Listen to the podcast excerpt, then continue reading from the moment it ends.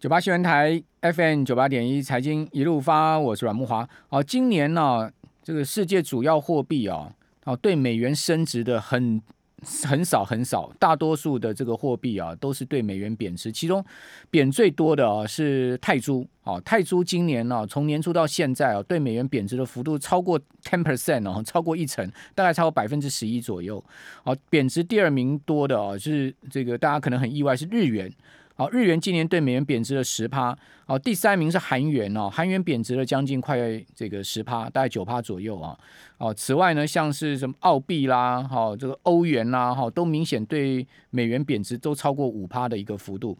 那唯独呢，四个货币对美元升值，升最多的是新台币。好，台币对美元升值幅度呢是百分之二点五。好，所以各位又发现哇，最近台币去换日元呢、非常划算，好，换泰铢也非常划算，只不过是因为大家都不能出国，所以说你换了也无感，好，除非说，诶，你准备说明年要出国或下半年要出国，啊，甚至呃这个有什么游学啦、留学啦、移民啦这些需求的人才会去换嘛，不然的话，呃，一般来讲旅游需求的都没有嘛，啊，所以说呃没有人很热切的去换日元，主要原因在这边，不然的话早就换换翻掉好了，对不对？好，那台币为什么会对美元升这么多呢？主要是这个台商资金回流，好，再加上呢台股非常强强力的上涨，好，所以营造了出来这个台币升值的这样子一个气势哈。只不过说明年会不会对美元再升那么多？我个人认为不会了。好，讲实在的，明年台币大概也就维持在二十七块到这个二十八块这个附近的价位。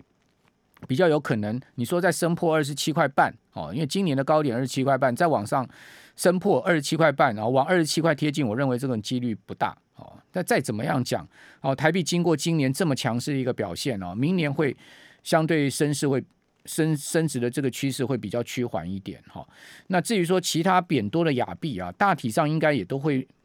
回升一点，好，不会说继续在对美元这样的狂贬哦，因为呃美国。如果一旦升息啊，其实呢，搞不好是美元啊强势的一个末端哦，哦，反向是一个利多出尽的可能性哦，很高哦，不见得美元升，美国升息啊，就带动美元再继续强升一波。我个人认为这个几率也并不高，所以有时候市场我们必须要把它反着来看哦，因为我们太过这个正常的去预估这个市场，往往啊这个市场想的就跟我不一，跟我们不一样哦。这几年呢，股票市场让我有体悟到最。最主要两个道理是什么呢？就第一个哦，你千万别想太多，你想太多你都不敢投资啊！一下想这个什么地缘政治风险啊，好，一下想那个疫病啊，一下想说呃股市要崩盘呐，哦，想了太多啊，你都不敢投资了啊！可是现在目前全世界都负利率那么严重的情况之下，你放现金根本没有用嘛，哦，所以你还是得投资，哦，还是得去买股，哦，所以想太多没用，好，这是第一个那那个 lesson 我学到，第二个。课的我学到的是什么呢？就是，呃，这个市场永远跟你想的不一样啊，往往你想这个方向，市场就跟你走另外一个方向啊，所以我们必须在这个千变万化的市场里面哦，采取这个很灵活的操作策略哦，看到势走出来了，你就必须要就这个势来操作。那看到这个势是呃走另外一个方向的时候呢，你。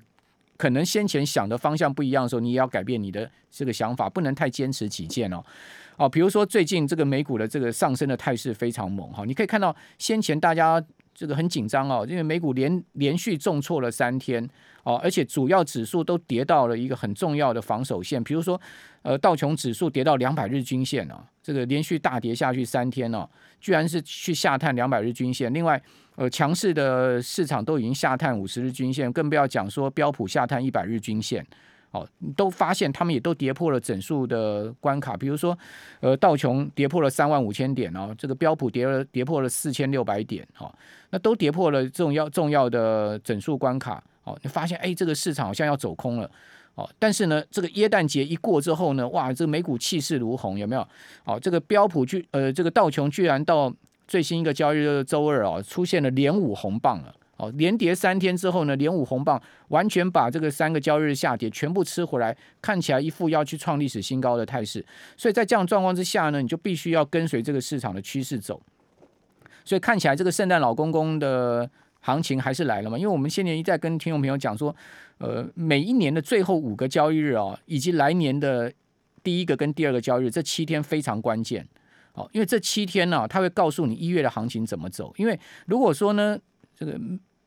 每一年的最后五个交易日它是下跌的哈。那通常一月的行情都很差了，因为过去二十一个年头来哦，我曾经统计过，一九九九年到二零一九年这二十一个年头来，其实美股的一月行情都不是太好。我们刚刚前面一位来宾讲说，为什么一月要卖股走人？原因很简单，因为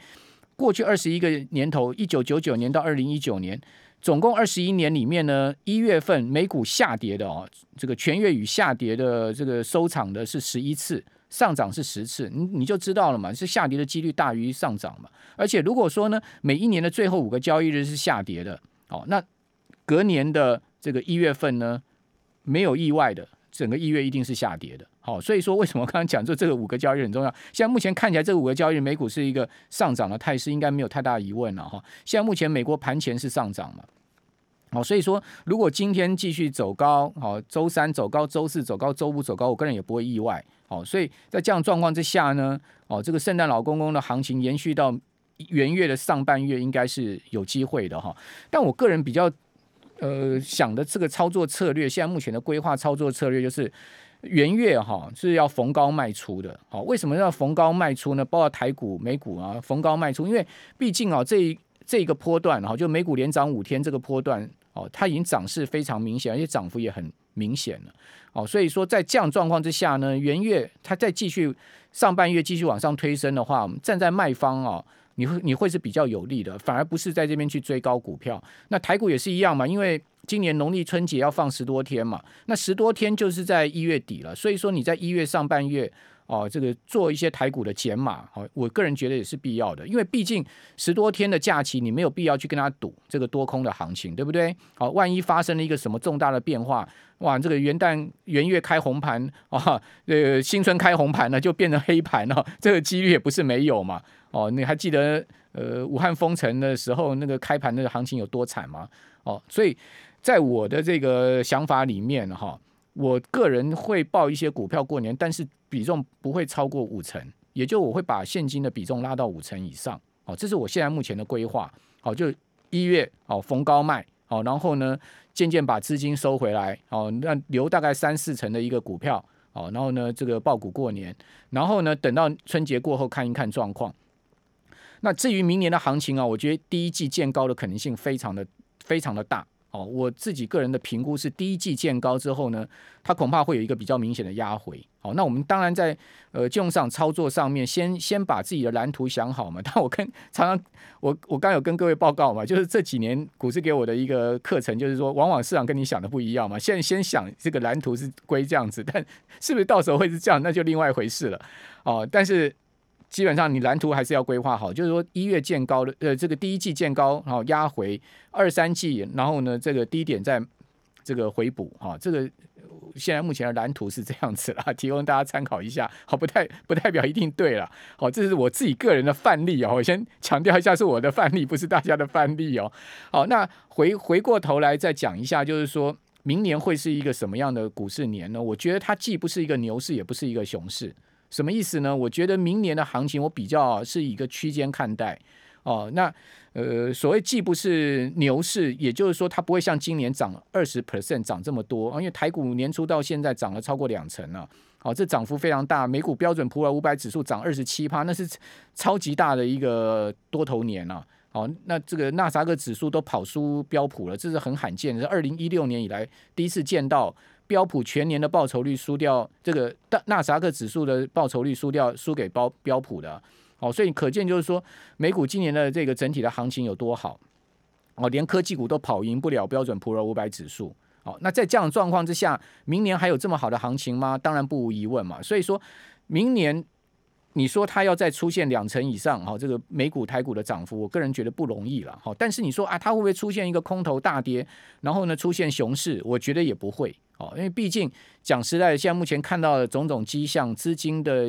这个层面也好，或者说景气的层面也好，哦，都都没有这个现在目前要这样子去预期是一个熊市的这个理由啦。哦，那但明年的波动空间会拉大，是现在目前的一般的共识。所以说呢，如何掌握明年的高低点？好，然后呢，在高低点中呢，采取呃对的一个策略，就是逢低要敢买，逢高你要舍得卖的话，这样的一个策略的话，相信在明年的投资上面会是比较顺利的。好，那至于说债市的部分呢，明年会不会大跌？我也觉得不会。好，因为看到现在目前众众多的说法说啊，明年的这个十年期国债值率会到二点一，我个人看不是这样。我觉得明年国债值十年期国债值率肯肯定上不了两趴的，